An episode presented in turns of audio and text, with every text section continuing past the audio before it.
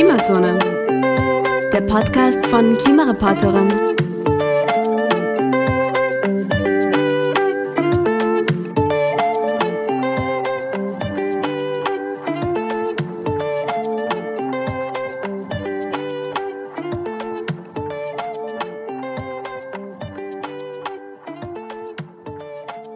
Hallo und herzlich willkommen in der Klimazone. Wir haben heute die Jugenddelegierten Isabella und Michael zu Gast. Das Jugenddelegiertenprogramm gehört wie das Online-Medium Klimareporterin, wovon dieser Podcast ein Teil ist, zum Think and Do Tank Climates Austria. Ihr beide habt heuer die österreichische Jugend auf der 26. Weltklimakonferenz in Glasgow vertreten. Bitte stellt euch kurz unseren ZuhörerInnen vor und sagt uns, warum ihr euch für das Jugenddelegiertenprogramm beworben habt. Ja, danke für die Einladung. Freut mich voll, heute hier zu sein. Mal auf der anderen Seite. Ich habe ja auch ähm, bei Klimareporterin im Podcast mitgestaltet und war beim Aufbau dabei und freut mich heute selber hier als Gast, Gästin da zu sein. Und genau, also ich habe mich für das Jugenddelegiertenprogramm beworben, als ich eben als Klimareporterin tätig war und habe dann von dem Jugenddelegiertenprogramm erfahren und die Ausschreibung gesehen und dann stand zwei Jahre kann ich in Folge auf die Klimakonferenz mitfahren, mir selber Eindrücke vor Ort machen, die Verhandlungen live vor Ort verfolgen und mir einfach selber ein Bild davon machen. Und das hat mich sehr angesprochen und deswegen habe ich mich beworben und das hat dann auch gut geklappt. Und jetzt war ich schon eben bei der ersten Klimakonferenz in Glasgow mit dabei als Jugenddelegierte und im nächsten Jahr, also dieses Jahr, werden wir dann Senior-Delegierte werden und eine neue Jugenddelegierte auswählen und auf die zweite Klimakonferenz COP27 nach Sharm el-Sheikh, Ägypten fahren.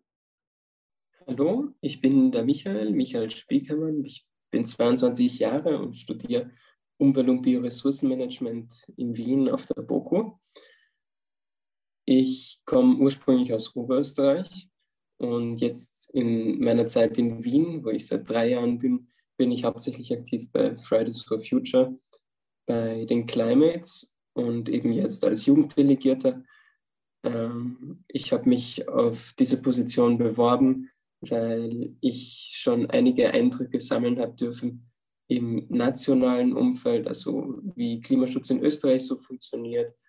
Aber eigentlich habe ich wenig Verständnis davon gehabt, was so auf der internationalen Ebene abgeht, wie dort die Kräfte und Mächte sozusagen verteilt sind. Und ja, ich wollte einfach mal sehen, wie diese Klimakonferenzen ablaufen und vielleicht mir auch ein Bild davon machen, ob man denn überhaupt optimistisch bleiben darf bei internationalen Klimaprozessen oder ob wir nicht lieber in Österreich unser Engagement auf ein Level bringen sollten, das in der EU viel weiter geht.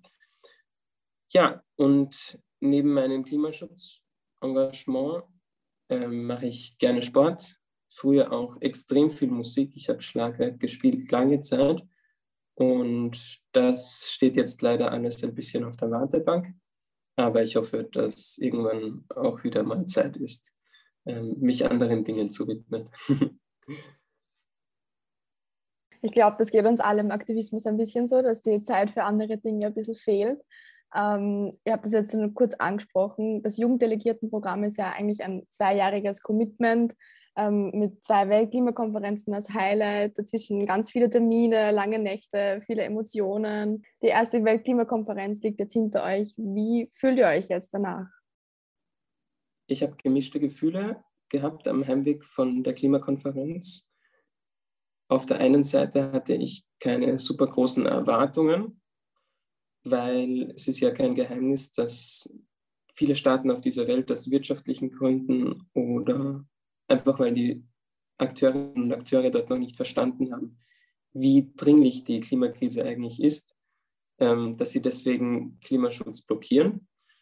Das hat man auch auf der Klimakonferenz in Glasgow gemerkt. Zum Beispiel dass ganz am Schluss das bekannte Beispiel ähm, China und Indien dann versucht haben, noch mehr Spielraum für die Verbrennung von Kohle, für Kohlestrom ähm, zu gewinnen das haben sie auch geschafft. Ähm, ist gewissermaßen eine kleine Katastrophe für den Klimaschutz. Ähm, auf der anderen Seite bin ich aber auch enttäuscht, dass die Staaten, die eigentlich wissen, was auf dem Spiel steht, die von sich immer behaupten, dass sie Klimaschutz vorantreiben wollen und ausreichend Priorität zuschreiben, dass diese Staaten immer noch zu wenig unternehmen. Ich glaube, es gäbe so viele Möglichkeiten, wie Staaten wirklich großen Druck auf andere ausüben könnten und vor allem selbst einmal mit wirklich gutem Beispiel vorangehen. Aber mir kommt vor, viele Staaten kommen trotzdem noch auf die Klimakonferenzen, einfach um zu reden und kleine Deals zu machen, kleine Versprechen abzugeben, die große PR-Wirkung haben, aber wenig dahinter ist. Und kein Staat ist im Krisenmodus, bis vielleicht einige Staaten im globalen Süden, die wirklich schon verstanden haben, was es bedeutet, wenn sich die Erde um mehrere Grad erhitzt. Und in diesem Modus, glaube ich, kommen wir auf der internationalen Ebene nicht zum Ziel. Das muss sich zuerst einmal ändern, wenn Staaten wirklich ähm, strenge und ambitionierte Klimapolitik machen, dann würden auch diese Verhandlungen ganz anders aussehen. Ja, als wir das Ergebnis erfahren haben, saßen wir schon wieder im Nachtzug zurück nach Wien, weil die Verhandler und Verhandlerinnen bis in der letzten Minute, bis in die Morgenstunden am Ergebnis gefeilscht haben. Und wie der Michi vorher schon angesprochen hat, ist dann sehr viel politisches und diplomatisches Kalkül noch eingeflossen. So haben es Indien und China geschafft, in letzter Minute die Formulierungen zu verwässern und statt dem guten Face-out, also dem Ausstieg aus Kohle, nur ein Face-down reinzubringen. Und das ist natürlich sehr ärgerlich. Das schwächt das Ergebnis um ein Vielfaches ab. Und das ist aber das Problem von diesen internationalen Klimakonferenzen, dass Entscheidungen auf Einstimmigkeit beruhen müssen. Und so haben Staaten, die vielleicht ähm, weniger ambitionierte Ziele auf der internationalen Ebene verfolgen, ein großes Druckmittel. Und natürlich ging es den Verhandlern und Verhandlerinnen auch darum, das Paris Agreement endlich abzuschließen. Und da, glaube ich, war dann die diplomatische Lösung zu sagen, okay, wir stehen den Staaten das zu und können dafür das Paris Rulebook endlich abschließen. Und das ist natürlich aus der Sicht von Klimaaktivisten und Klimaaktivistinnen einfach sehr ärgerlich.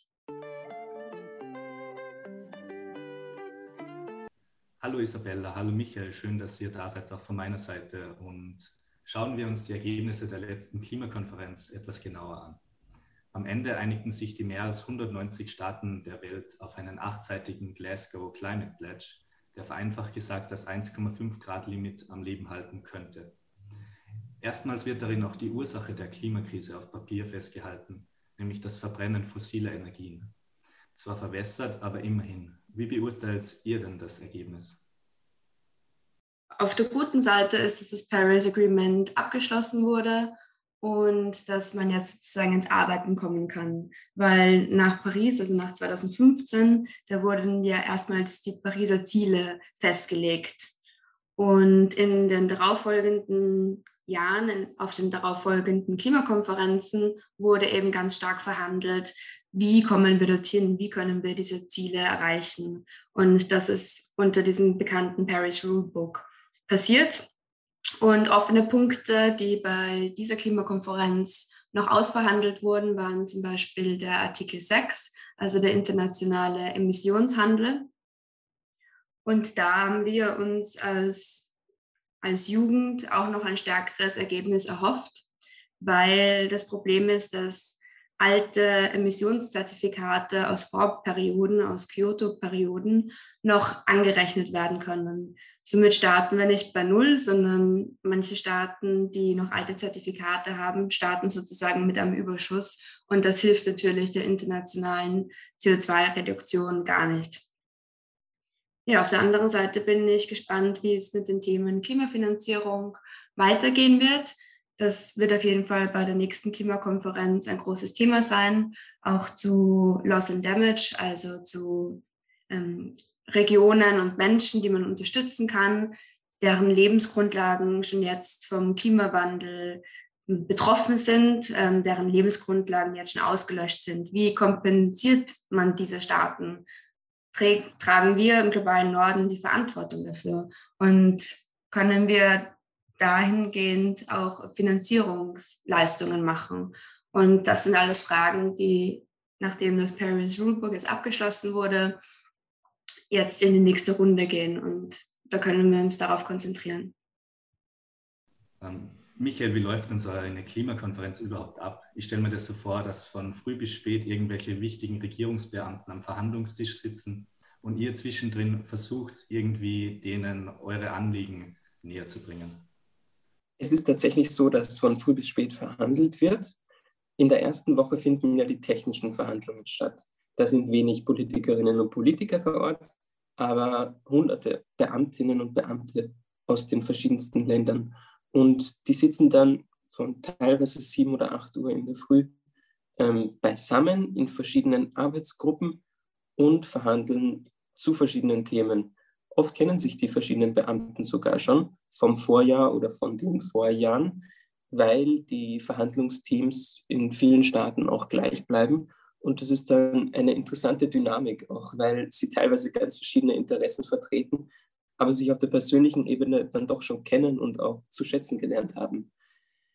In der zweiten Woche, wenn diese technischen Verhandlungen abgeschlossen sind, dann geht es ähnlich weiter, nur dass dann teilweise nicht mehr die Beamtinnen und Beamten, sondern die Regierungschefinnen oder Ministerinnen und Minister von den Ländern selbst verhandeln, weil es dann schon ein neues Level, ein höheres Level an politischer Diplomatie und möglicherweise auch bilateralen Abkommen bedarf, um ein Ergebnis zu erzielen. Weil in der ersten Woche macht man so die einfachen technischen Punkte, in der zweiten Woche die wirklich schwierigen politischen Punkte. Zusätzlich bei der COP26 gab es in den ersten beiden Tagen einen World Leaders Summit. Das ist das erste Mal seit 2015, dass alle Regierungschefinnen und Chefs, bis auf ein paar Ausnahmen, wie zum Beispiel Putin oder der chinesische Präsident Xi Jinping, nach Glasgow kommen auf die Klimakonferenz und dort die eigenen Ziele der Länder nochmal ankündigen. Das ist eigentlich nur eine Möglichkeit, um mehr Aufmerksamkeit auf die Klimakonferenz zu bringen und mehr Moment zu schaffen, damit das auch ernst genommen wird, was dort beschlossen und angekündigt wurde. Ähm, sozusagen ein rein politisches Spiel. Im Endeffekt ist es leider nicht so, dass wir junge Menschen viel mitzureden haben. Wenn wir Einfluss auf die Ergebnisse der Klimakonferenz nehmen wollen würden, dann müssten wir das schon früher machen, nämlich im Laufe des Entscheidungsprozesses der EU. Aber als Jugendliche auf der Klimakonferenz durch diplomatische Gespräche und so weiter Einfluss zu nehmen, ist aus meiner Sicht unmöglich. Wenn wir Jugendlichen auf den Klimakonferenzen dabei sind, dann können wir nur über politischen Druck, also Streiks und Aktionen, mediales Aufmerksamkeit auf wichtige Punkte legen und das dann möglicherweise ähm, einen, eine Auswirkung auf das Ergebnis haben. Aber so durch einfach Gespräche kann man am Ergebnis eigentlich nichts beeinflussen. Und das ist auch ein großer Kritikpunkt natürlich, dass wir junge Menschen kaum Möglichkeiten haben, tatsächlich die Entscheidungen ähm, auf der Klimakonferenz zu verbessern. Wenn ich da kurz einhaken darf, ganz so schlimm sehe ich das eigentlich nicht, weil es gab schon die eine oder andere Möglichkeit, ähm, auch diplomatische Gespräche zu führen. Wir haben zum Beispiel uns mit der Bundesministerin Gewessler im Vorfeld getroffen und auch während der Klimakonferenz. Und die Frau Bundesministerin hat ja für die EU den Artikel 6 verhandelt. Und dann haben wir auch nochmal mit ihr gesprochen, dass wir uns ein sehr starkes Ergebnis erhoffen und hatten dann auch noch mit Fridays for Future auch eine Kooperation und haben ihr dann auch wirklich nochmal eindringlich gemacht, dass sie sich bitte bemühen soll, dann ein möglichst starkes Ergebnis zu vertreten. Natürlich ist sie dann politisch gesehen ähm, auf der, der EU-Ebene verpflichtet, aber ich glaube trotzdem, dass nochmal ein Nachdruck von unserer Seite, der ja auch gekommen ist und wir waren ja auch bei den österreichischen Delegationsbesprechungen dabei und da konnten wir auch berichten aus unserer Perspektive, wie wir die Klimakonferenz wahrnehmen und was wir uns wünschen. und ähm, erhoffen. Und ich glaube schon, dass das auch noch Nachdruck verleiht und die Verhandler und Verhandlerinnen dann vielleicht auch sogar zu mehr Ambitionen bewirkt. Und auch gab es ja im Vorfeld zur Klimakonferenz die internationale Jugendklimakonferenz, wo Jugendliche aus der ganzen Welt zusammengekommen sind. Und da haben sie auch schon das ganze Jahr über dran gearbeitet, an Positionen. Und am Ende wurde eine Resolution geschrieben und die wurde dann dem ähm, Sharmak, dem UK Presidency Vorsitz, überreicht. Also der der die ganze Klimakonferenz organisiert hat, mit auch sehr nachdrücklichen Worten, wo wir dann gesagt haben, unsere Zukunft liegt in deinen Händen, das ist unsere Position, mach was draus. Und ich glaube, diese ganzen Sachen oder wie sich die Jugendlichen vor Ort ähm, engagieren und wie der Michi auch schon gesagt hat, mit den Protesten und so, also ich glaube, da kann man schon auch vielleicht keine eigenen Positionen einbringen, aber auf jeden Fall unsere Stimme Gehör verleihen. Und ähm, was passiert denn unterm Jahr? Wie bereitet sich die Welt auf so eine Klimakonferenz vor? Insbesondere, wie kommen denn überhaupt Positionen der Länder zustande? Natürlich laufen die Vorbereitungen das ganze Jahr über und bei den Klimakonferenzen trifft man sich dann nur, um die vorbereiteten Texte dann ähm, durchzubringen. Also in der Traumvorstellung von den einzelnen Staaten ist es so, dass sie sich unter Meer treffen, ihre ganzen Positionen vorbereiten und dann werden die vorbereiteten Texte dann einfach nur abgestimmt und durchgewunken. In der Praxis sieht das dann natürlich auf der Klimakonferenz ganz anders aus und da werden um ganz kleine Wörter und Formulierungen dann herumgestritten, die diplomatisch eine große Auswirkung haben. Die Staaten sind so organisiert, dass sie in Gruppen zusammengeschlossen sind. Also da gibt es zum Beispiel die Arab Group oder die ähm, Small Island and Pacific States Group, die ähnliche Positionen vertreten. Die verhandeln auch ähm, zusammen in einer geschlossenen Position und bereiten sich dann dementsprechend auch vor. Die EU zum Beispiel verhandelt als eine Vertragspartei und hat dann im Vorfeld zu den Klimakonferenzen verabschiedet sie dann eine eigene Position, die sich wiederum aus den ganzen Mitgliedstaaten äh, zusammenträgt. Und das ist insofern sehr ein spannender Prozess, weil es natürlich innerhalb der EU auch sehr unterschiedliche Meinungen gibt.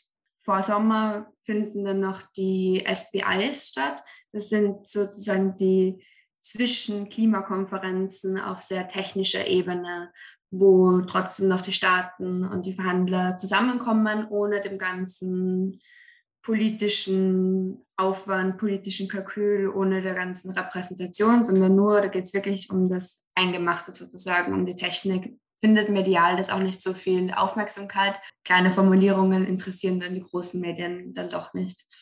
Und dann natürlich auch sehr schwer nachzuvollziehen, wenn man nicht im Thema drinnen ist. Aber so sind sozusagen grob ist es aufgeteilt. Es gibt halt Untergruppen und Arbeitsgruppen, die das ganze Jahr überarbeiten. Und zum Beispiel der österreichische Delegationsleiter, ich glaube, er war ab der ersten Klimakonferenz schon dabei und hat das österreichische Delegationsteam geleitet. Also da, da gibt es natürlich auch langjährige Erfahrung. Und wie habt denn ihr beide euch auf diese Klimakonferenz vorbereitet? Wir haben glücklicherweise schon recht früh im Vorhinein erfahren, dass wir die neuen Jugenddelegierten sind und hatten deswegen knapp ein Jahr sogar Zeit, um uns inhaltlich vorzubereiten. Und das war auch dringend notwendig, weil das sind so viele verschiedene Begriffe und Inhalte und Abläufe, die uns natürlich nicht bewusst waren im Vorhinein. Und deswegen haben wir uns einerseits inhaltlich vorbereitet, auf der anderen Seite war uns auch wichtig, dass wir im Vorhinein eine Position ähm, uns überlegen, eine Medienstrategie, eine Social-Media-Strategie. Und ich habe auch gemerkt, jede Minute Vorbereitung für die Klimakonferenz hilft, dass man dann vor Ort weniger Zeitdruck hat, dass man vor Ort eine bessere Arbeit machen kann weil wenn man dann mal dort ist und dann erst anfangen muss, zum Beispiel Pressetexte ähm, zu schreiben, Interviews vorzubereiten und so weiter, dann geht sich das einfach von vorne bis hinten nicht aus. Zwei Wochen sind so schnell wieder um und wir hatten ohnehin ähm, trotz Vorbereitung ähm, eine extrem dichte und anstrengende Zeit vor Ort. Und bei dem neuen Jugenddelegierten wird es dann auch so sein. Das Auswahlverfahren wird hoffentlich im Frühjahr dann möglichst bald fertig sein. Und dann haben wir ein halbes Jahr Zeit, um uns für die Klimakonferenz in Ägypten vorzubereiten. Michael, jetzt hast du mir schon ein paar Sachen vorweggenommen. Ähm, wir, der Grund, warum wir Sie da heute ja sehen, ist ähm, primär das Jugenddelegiertenprogramm. Das Ganze ist ja ein zweijähriges Programm und ihr werdet ähm, nächstes Jahr, nein, dieses Jahr schon, 2020, ähm, als Senior-Delegierte die nächsten Jugenddelegierten begleiten. Ähm, ihr fahrt gemeinsam dann nach Ägypten und ähm, wie wird man denn jetzt überhaupt Jugenddelegierter? Du hast angesprochen, es gibt einen Bewerbungsprozess. weiß nicht, vielleicht Isabella, kannst du kurz sagen, wie, wie, das, wie der Ablauf ist? Also wir starten jetzt den Bewerbungsprozess mit Anfang Februar. Wir sind gerade dabei, die Website abzudaten, die Ausschreibung vorzubereiten, ein bisschen Campaigning uns auszudenken. Und wir wollen eben möglichst viele Leute erreichen, damit wir sozusagen ein breites Spektrum auch haben an österreichischen Jugendvertretern und Vertreterinnen, die gerne die Positionen auf der Klimakonferenz ähm, vertreten möchten. Und der Auswahlprozess wird dann so sein, dass wir einen Monat Zeit haben, Bewerbungen einzuholen. Das wird eine ganz normale Bewerbung werden mit Motivationsschreiben, das im Vordergrund stehen wird und Lebenslauf und vielleicht eine kleine kreative Abgabe noch, wo wir ein bisschen schauen können, wie unterscheiden sich die Leute ja, vom Zugang, ähm, kreativ Sachen zu lösen. Und im Anschluss daran wird es ein kleines Assessment Center geben, und das ist aber auch nichts Tragisches. Da wollen wir uns einfach nur anschauen und wie die Leute zusammenarbeiten, wie sie vielleicht ein bisschen unter Druck arbeiten und sie einfach kennenlernen, weil wir dann doch intensiv ein Jahr zusammenarbeiten und dann auch zwei Wochen zusammen 24-7 verbringen werden. Also es muss dann schon gut passen, aber natürlich steht die persönliche Präferenz dann nicht im Vordergrund, sondern im Vordergrund steht primär die Motivation, auch nicht unbedingt die Kenntnisse. Also es ist natürlich schön, wenn sich Leute bewerben, die schon engagiert sind und schon einfach ein bisschen Einblicke in das Thema erlangen konnten. Aber das ist auch keine Grundvoraussetzung. Also wir, das ist keine Voraussetzung, dass man jetzt ähm, 20 Stunden bei Fridays for Future aktiv ähm, im Widerstand ist, sondern primär ist die Motivation im Vordergrund. Wer ist einfach motiviert, wer möchte sich das anschauen und das ist sozusagen das Hauptkriterium, nach dem wir dann auswählen würden. Genau, und was, also wir wählen immer einen, einen Mann oder eine Frau aus. Das hat sich eigentlich ganz gut bewährt und ich glaube bis 25 Jahre. Okay, also Altersobergrenze gibt es, Altersuntergrenze wahrscheinlich 18 Jahre oder? Genau, genau, ja. Okay. Und muss man irgendwie aktiver Student oder Studierender sein? Ähm, oder, oder, oder muss man aus einer gewissen Fachrichtung kommen? Braucht man da irgendwelche Vorkenntnisse? Weil ihr habt ja beide, also ähm, Michi, du hast ähm, Umwelt- und Bioressourcenmanagement, glaube ich, studiert. Und Isabella, du kommst ja eher von Politikwissenschaften, oder? Genau, also es ist eigentlich ganz unterschiedlich. Wir haben auch im Team von den vier Jugenddelegierten, also mit unseren Senior-Delegierten, waren wir so aufgeteilt, dass Antoine und Michi von der BOKU gekommen sind und die, ich und die Ines haben beide jeweils Politikwissenschaften und Volkswirtschaftslehre studiert. Und das war eigentlich eine ganz gute Mischung, weil wir dann sowohl das Wirtschaftliche, das Politische, aber auch das Umwelttechnische vertreten hatten. Und das sind sozusagen, glaube ich, die Kernbereiche. Aber es ist auch keine Restriktion, wenn jemand weiß nicht, Sprachwissenschaften oder Astronomie oder weiß nicht was studiert, weil also es gibt ja so viele Bereiche auf der Klimakonferenz und so viele Überschneidungspunkte, weil das ja das ganze Leben betrifft und unsere ganze Lebweise als Gesellschaft, dass man da immer gut Überschneidungspunkte sammeln kann und mm, auch das sehr hilfreich sein kann, Leute aus unterschiedlichen Fachbereichen zu haben. Aber natürlich ein politisches Interesse und politische Motivation ist natürlich dann auch, ähm, steht dann auch im Vordergrund. Ähm, an welchen Punkten werden oder an welchen Themen werden die nächsten VertreterInnen der Jugend Österreichs denn arbeiten? Im Grunde ist es den Jugenddelegierten selbst überlassen, welchem Thema sie sich widmen wollen. Bis jetzt haben wir es so gemacht, jede Person sucht sich ein Thema aus. Ich habe mir beispielsweise letztes Jahr den Artikel 6, wo es um internationale ähm, Möglichkeiten des Handels von Emissionseinsparungen geht, ähm, ausgesucht habe. Aber es gibt ja ganz viele verschiedene Themen, die auf der COP nächstes Jahr behandelt und verhandelt werden.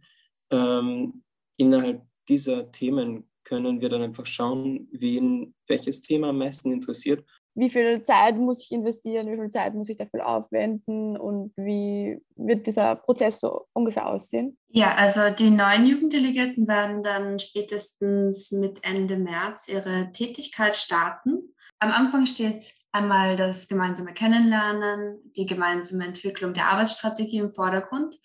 Und im Schnitt sagt der Verein, dass man circa fünf Stunden pro Woche die Arbeitstätigkeit ist.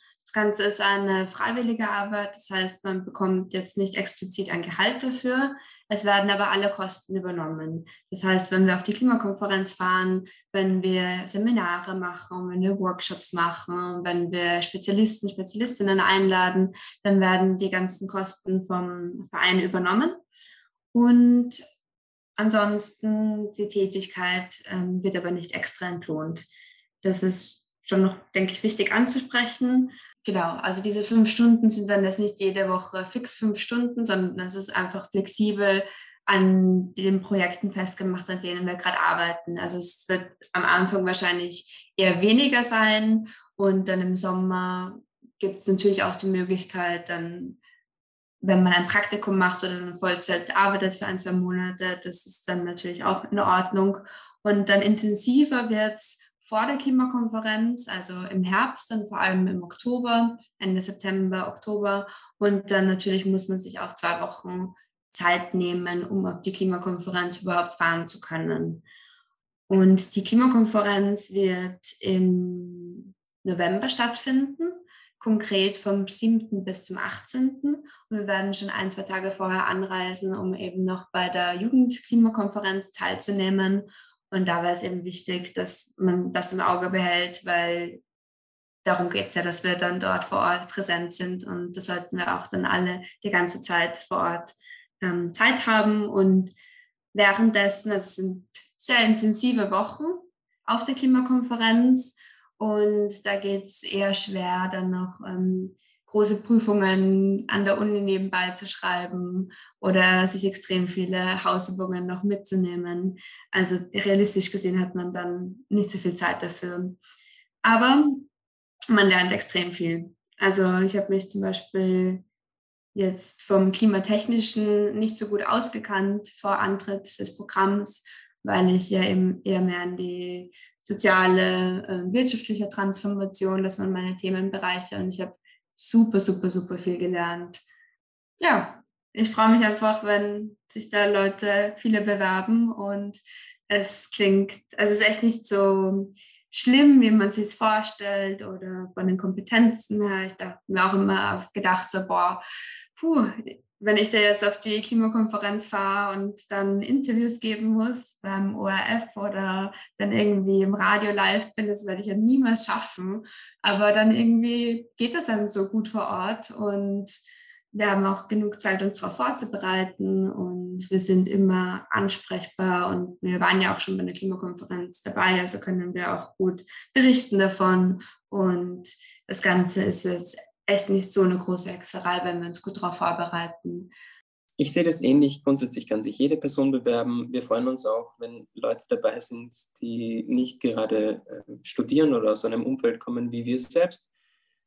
Aber wichtig ist mir nur zu sagen, es nimmt schon einiges an Zeit in Anspruch und es ist auch wichtig, dass wenn man sich als Jugenddelegierte oder Jugenddelegierte bewirbt, dass man das auch ernst nimmt und dann tatsächlich auch zwei Jahre Zeit hat, so weit in die Zukunft planen kann, um auch voll und ganz bei dem Programm dabei sein zu können.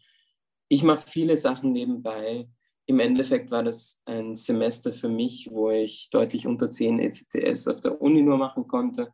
Das liegt nicht nur am Jugenddelegiertenprogramm, sondern auch viel, weil ich bei Fridays for Future andere Sachen mache. Aber man sollte sich nicht erwarten, dass es ein Semester wie alle anderen ist, wo man dann einfach zusätzlich noch eine Kleinigkeit mitmacht für zwei Wochen auf der Klimakonferenz sozusagen ist, ähm, sondern ja, es ist schon ähm, wichtig und auch, ähm, glaube ich, spannend für einen selbst, wenn man sich die Zeit dafür nimmt ähm, und dann kann man auch den eigenen Ansprüchen ähm, gerecht werden, glaube ich. Hier, ähm, Isabella, du hast vorher nur die Jugendklimakonferenz erwähnt. Ähm, was ist denn eine Jugendklimakonferenz? Wie läuft die ab? Genau, da gibt es auch verschiedene Ebenen. Wir haben ja die internationale Jugendklimakonferenz. Die findet traditionell immer drei Tage vor der richtigen Klimakonferenz statt, am Ort, ähm, wo die Klimakonferenz auch stattfindet. Und im Vorfeld dazu gibt es auch noch die nationalen Klimakonferenzen, die LCOLs. Und die finden dann in den Ländern unterschiedlich statt, aber immer so ein paar Monate oder einen Monat vor der ähm, internationalen Klimakonferenz. Und wir arbeiten bei beiden mit. Primär eher bei der nationalen Klimakonferenz. Da unterstützen wir das Organisationsteam als Jugenddelegierte, die auch in dem Verein Climates, ähm, wo das Jugenddelegiertenprogramm angesiedelt ist, die werden, also das sind auch Leute aus dem Verein, die die LCOI organisieren. Und da sind wir einfach unterstützend dabei, weniger vom organisatorischen als mehr vom inhaltlichen. Wir haben da zum Beispiel dieses Jahr, also letztes Jahr, die eine Output-Session gemacht, wo wir dann mit den Teilnehmenden einen Workshop gemacht haben und die Stimmen ähm, der österreichischen Klimajugend eingefangen haben und dann eine Presseaussendung geschrieben haben und, glaube ich, auch einen kleinen Zeitungsartikel. Und das Jahr davor haben wir aus der Output-Session ein Positionspapier verfasst und dieses Positionspapier haben wir dann als Jugenddelegierte an Entscheidungsträger und Entscheidungsträgerinnen überbracht. Da haben wir zum Beispiel eben die Bundesministerin Gewessler getroffen und das Positionspapier vorgelegt, aber auch inhaltlich besprochen mit den Umweltsprechern der einzelnen österreichischen Parteien, bis auf die FPÖ. Da ging sich das zeitlich nicht aus und inhaltlich haben wir jetzt auch nicht wirklich einen Sinn dahinter gesehen, ehrlich gesagt. Und ja, mit diesem Positionspapier sind wir dann auch auf die Klimakonferenz gefahren nach Glasgow und haben bei einem Workshop mitgemacht von der Internationalen Jugendklimakonferenz, die dann ähnlich organisiert ist wie die nationalen Klimakonferenzen. Es gibt über drei Tage hinweg Workshops und wir konnten uns damit vernetzen mit anderen ähm, Jugendlichen aus aller Welt. Und die haben dann natürlich im Vorfeld die Organisation auch ähm, Output-Sessions, ähnlich wie wir es gemacht haben, im nationalen Rahmen aufbereitet, wo es dann Raum gab, unsere Positionen auch einzubringen. Und die Organisation von der Internationalen Jugendklimakonferenz hat dann eben dieses Positionspapier auch verfasst und dem Präsidenten der Klimakonferenz übergeben. Ähm, und ja, das sind sozusagen die, wie man sich das vorstellen kann. Es geht viel um Vernetzung, viel um Inhaltliches und um Austausch einfach. Okay, also wir haben ja von euch jetzt gehört, es ist ein großer Zeitaufwand. Es ist vor allem auf der Klimakonferenz, es sind viele Termine gleichzeitig und schlaflose Nächte. Vielleicht gerade deswegen, was waren denn eure schönsten Momente, vielleicht auch die lustigsten Momente in Glasgow und auf dem Weg dorthin? Also ein sehr prägender Moment inhaltlich auf der Klimakonferenz war die sehr, sehr, sehr bewegende Rede und Vortrag von Al Gore. Das hat mir echt nochmal die Augen geöffnet, weil es so inhaltlich fesselnd war und so emotional. Also das hat mich sehr inhaltlich bestärkt und dann auch ja alle unterschiedlichen Events im Gelände von der Klimakonferenz, aber vor allem auch außen. Der Austausch mit Aktivisten, Aktivistinnen vor Ort, der Austausch mit Fridays for Future, der internationale Klimastreik, wo dann nach der ersten Woche über 100.000 Menschen in Glasgow auf die Straße gegangen sind und gemeinsam für die gleiche Sache eingestanden haben. Und das ist einfach eine unglaubliche Gewalt, die, die einen packt und die einen da mitreißt und die einen wieder bestärkt, ähm, die eigene Motivation nicht aufzugeben, auch wenn es manchmal bei den Verhandlungen eben sehr trist ist, wenn man sich eigentlich denkt, hey, die Leute kommen auf die Klimakonferenz zusammen und sind sich alle einig, dass wir das tun müssen. Und dann sind diese Erwartungen natürlich dann enttäuscht, weil auch sehr viel politisches Interesse im Vordergrund steht, das nicht unbedingt vereinbar ist mit dem Klimaschutz. Aber ja, diese Momente von das Zwischenmenschliche, auch mit Leuten zu reden, die jetzt nicht unbedingt aus den eigenen Kulturkreisen oder aus den eigenen Betroffenheiten kommen, war ein extrem wertvoller Austausch und hat einfach nochmal das ähm, Internationale gestärkt, dass, also diese, diese Aufgabe, dass die nur international und nur zusammen lösbar ist, egal woher man kommt, egal welchen Hintergrund man hat, egal welche Ausbildung man hat. Und das waren einfach extrem schöne Momente natürlich. Wir hatten auch ein super Team. Wir haben auch noch zwei ähm, coole Menschen mitgenommen, die für uns ähm, Medienarbeit gemacht haben, also nicht inhaltlich, sondern organisatorisch und Videos aufbereitet haben, mit uns Social Media Posts verfasst haben. Und insgesamt waren wir ein Team von sechs Leuten und wir haben uns super verstanden, haben auch öfters gemeinsam gekocht oder einfach mal einen Abend zusammen verbracht, wenn alles zu viel wurde. Hatten wir da einen guten Rückzugsort und eine gute Community, die bestärkend war. Und da gab es natürlich auch sehr, sehr lustige Momente, wo wir dann einfach schon so komplett überfordert waren und ausgebrannt, dass wir einfach nur noch gelacht haben. Oder ich kann mich noch an den ersten Abend erinnern, als wir nach zwei Tagen Zugfahrt und viele Hindernisse angekommen sind und ich und der Michi dann mit seinem Scooter, den extra mitgebracht hat aus Österreich, dann noch ähm, in Glasgow herumgefahren sind auf der Suche nach irgendetwas Essbarem. Und das sind einfach so diese kleinen Momente, die sehr lustig in Erinnerung bleiben. Michael, vielleicht noch ein Moment, der dir in Erinnerung geblieben ist aus Glasgow. Der schönste Abend für mich war eine gemeinsame Gala mit all den tollen jungen Menschen von der Jugend-Klimakonferenz, ähm, die im Vorfeld der Kopia stattgefunden hat. Da hat uns, ich glaube, ähm, die britische Regierung ähm, eingeladen auf einen Abend ähm, in einem ziemlich ähm, ja, teuren Hotel.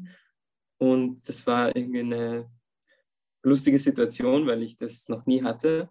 Ähm, da war dann Live-Musik und ähm, es hat gutes Essen gegeben und so weiter. Ja, auch sowas passiert in Glasgow. und der inspirierendste Moment war für mich weder der Klimastreik, auch wenn das natürlich ein extrem wichtiges Event war, aber mich hat am meisten bewegt eine kleine Sache am Rande, nämlich hat eine Frau ähm, aus dem schottischen Parlament äh, eine, ein Interview gehalten für so einen YouTube-Star ähm, und ähm, so, also so, so ähm, Journalisten und Satiriker. Und sie war so unglaublich emotional bei diesem Interview, dass sie wirklich ähm, im Detail darauf eingegangen ist, was die Klimakrise bedeuten wird für die kommenden Generationen, für die Menschen im globalen Süden. Sie hat Wörter verwendet wie, ähm, dass es sozusagen ähm, ein systematisches Sterben geben wird, auch wenn die Klimakrise ähm, nicht gebremst wird und so weiter, ähm, hat unglaublich gut gesprochen unglaublich emotionalisiert, die, die richtigen Worte dafür gefunden, dass Politikerinnen und Politiker auf den Klimakonferenzen immer noch vor allem PR machen, aber wenig wirklich ähm, sinnvolle Dinge beschließen. Und da habe ich mir dann gedacht, wie kann es sein, dass wir jungen Menschen so nüchtern und trocken oft auf Fragen antworten und mit, ähm, dem, mit der Blockade vieler Staaten und dem, dem rückschrittlichen klimapolitischen ähm, Geschehen auf den Klimakonferenzen einfach klarkommen oder darauf reagieren, während andere Menschen viel emotionaler, immer emotionaler sind als wir und das auch viel besser rüberbringen. Und da habe ich mir dann gedacht, ja, das muss ich mir auch zum Beispiel nehmen und bei Interviews mir kein Blatt vor den Mund nehmen, sondern tatsächlich auch sagen, was auf dem Spiel steht, damit die Menschen verstehen, was eigentlich ähm, gerade im Gange ist. Ähm, dann sind wir eh schon wieder am Ende angelangt. Danke euch beiden, dass ihr da wart und für die spannenden Einsichten in das Jugenddelegiertenprogramm und in eure Arbeit. Wir haben jetzt noch eine Frage für euch, die wir all unseren Gästen stellen. Und zwar, welche Schlagzeile würdet ihr denn gerne nach der nächsten Klimakonferenz lesen? Ich glaube, dass es notwendig ist, dass Klimakonferenzen ganz neu gedacht werden und die diplomatische und politische Arbeit auf eine andere Ebene gehoben wird. Deswegen wäre meine präferierte Headline Klimakonferenz erfindet Diplomatie neu. Staaten bringen beispiellose ähm, Forderungen und Druck auf den Verhandlungstisch. Das ist jetzt vielleicht eine bisschen längere Überschrift, aber ähm, ja, das sollen sich dann Journalistinnen und Journalisten überlegen, wie sie das in ein paar Worte runterbrechen. Jedenfalls wäre das ähm, die Message und die Erfahrung, die ich mir wünschen würde. Wenn das in Ägypten dann rauskommt, wäre das ein unglaublich großer Gewinn. Die nächsten zwei Klimakonferenzen sind insofern interessant, weil sie in Ägypten und danach in den Arabischen Emiraten stattfinden, also sehr Erdöl exportierende Länder. Und deswegen fände ich eine coole Headline, die in Ägypten rauskommen würde. Trotz aller Erwartungen einigt man sich in Ägypten auf den Ausstieg aus fossilen Energieträgern. Das wird wahrscheinlich nicht der Fall sein, aber äh, es ist auf jeden Fall eine ja, eine Erwartung, die ich habe, einfach eine überholte Maßnahme, die einfach echt angesprochen werden muss, weil es kann nicht sein, dass auf der nächsten Klimakonferenz wieder mehr fossile Lobbyisten herumlaufen als die größte Länderdelegation. Das geht einfach nicht, wenn wir wirklich ernsthaft 1,5 Grad noch erreichen wollen. Und das ist einfach so ein großer Knackpunkt von den CO2-Emissionen, dass das echt offen verhandelt werden muss und angesprochen werden muss. Genau. Und das ist insbesondere interessant, wenn das in Ägypten dann stattfinden wird. Danke, danke Michi und Isabella, dass ihr heute da wart und uns ein bisschen was über das Jugenddelegiertenprogramm erzählt habt. Ich bin schon sehr gespannt, wer sich auf die nächste Generation bewirbt und mit euch nach Ägypten fahren wird. Danke, dass ihr da wart. Ja, danke für die Einladung. Hat mich gefreut. Ciao.